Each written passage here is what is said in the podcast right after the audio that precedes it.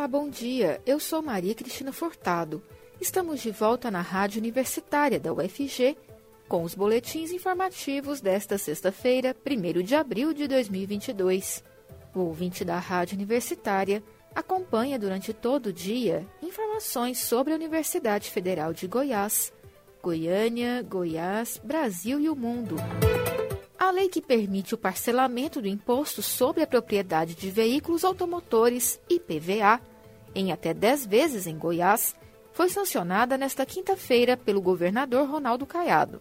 A previsão, segundo o governo, é a de que a Secretaria da Economia publique até o início da próxima semana uma instrução normativa com um novo calendário de pagamento, que deve vigorar em maio e se estenderá até dezembro. Neste ano, excepcionalmente, o parcelamento não vai vigorar integralmente por causa da data de sua aprovação. Conforme os cálculos da gerência do IPVA, provavelmente este ano serão seis, sete ou oito parcelas, a depender do final da placa do veículo. O licenciamento do veículo no Detran Goiás continuará sendo feito na última parcela o governo estadual manteve o desconto de 5% a 10% no IPVA para os cidadãos que participam do programa Nota Fiscal Goiana. Este ano, mais de 441 mil proprietários de veículos terão desconto no imposto. Os dois professores que foram detidos na manhã desta quinta-feira durante um protesto contra o prefeito de Goiânia, Rogério Cruz, foram liberados ainda na tarde de ontem. A informação foi confirmada pelo presidente do Sindicato Municipal dos Servidores da Educação de Goiânia, Antônio Gonçalves. Conforme Antônio Gonçalves, os professores foram liberados após um termo circunstanciado de ocorrência, TCO, ser lavrado contra os dois. Segundo o presidente do sindicato, o documento aponta que os detidos teriam agredido agentes da Guarda Municipal e que uma audiência sobre o caso teria sido marcada para outubro. O presidente do sindicato também diz que um dos professores teria subido no carro para tentar fugir de um guarda municipal. Ele alega ainda que existe uma campanha de difamação contra os profissionais. Em nota, a Prefeitura de Goiânia disse que o prefeito Rogério Cruz teria sido ameaçado quando conversava com uma professora e atacado por dois agressores que atentaram contra sua integridade física, mas não há relatos de qual teria sido a agressão. Além disso, um guarda civil agrediu uma professora com um soco no rosto durante a manifestação. No vídeo, é possível ver o momento em que a professora Juliana Rosa, de 37 anos, leva um soco ao se aproximar dos guardas, que imobilizam o professor. A professora conta que precisou de atendimento médico e que foi constatada uma lesão no maxilar. A professora passou por exame de corpo de delito no Instituto Médico Legal IML e foi orientada pelo médico legista a realizar uma ressonância magnética no osso maxilar. Por meio de nota, a agência da Guarda Civil Metropolitana de Goiânia disse que não compactua com atos de violência e afirmou que guardas civis foram agredidos.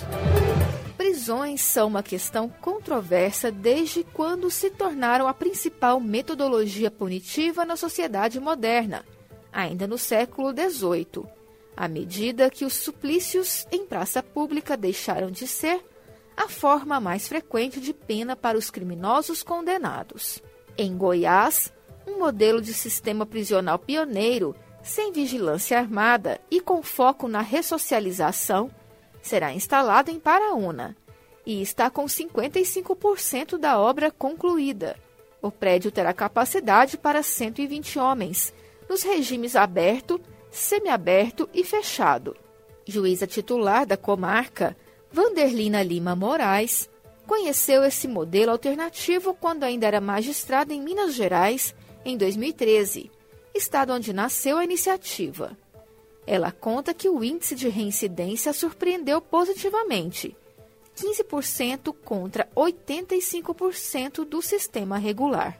O método apaquiano compreende, a princípio, o envolvimento dos próprios presos em todas as tarefas de manutenção do presídio, como a limpeza, organização e cozinha. Dessa forma, cria-se uma força de trabalho verdadeiramente útil, diferente do trabalho vazio, o qual o filósofo Michel Foucault comenta na famosa obra Vigiar e Punir, livro que tece duras críticas ao sistema punitivo tradicional. Com o emprego dos presos, chamados aqui de reeducandos, o custo também diminui de 3 mil para R$ 1.200 por ano, em comparação às penitenciárias regulares. Os benefícios, contudo, são imensuráveis na opinião da magistrada.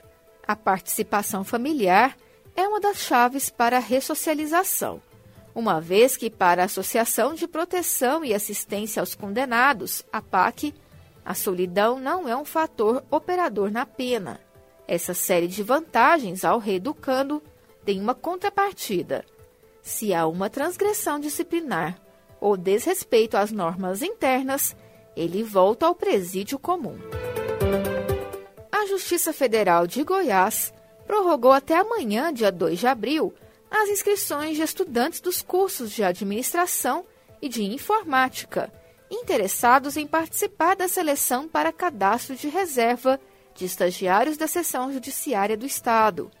A carga horária das atividades é de 20 horas semanais, com remuneração mensal de 900 reais e auxílio transporte de R$ 6,50 por dia útil. Podem se inscrever gratuitamente os estudantes dos cursos de administração e de informática das instituições de ensino superior que tenham convênio com a Justiça Federal de Goiás e que estejam regularmente matriculados.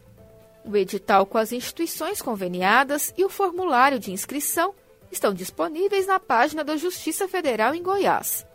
O resultado final da seleção será divulgado no dia 26 de abril.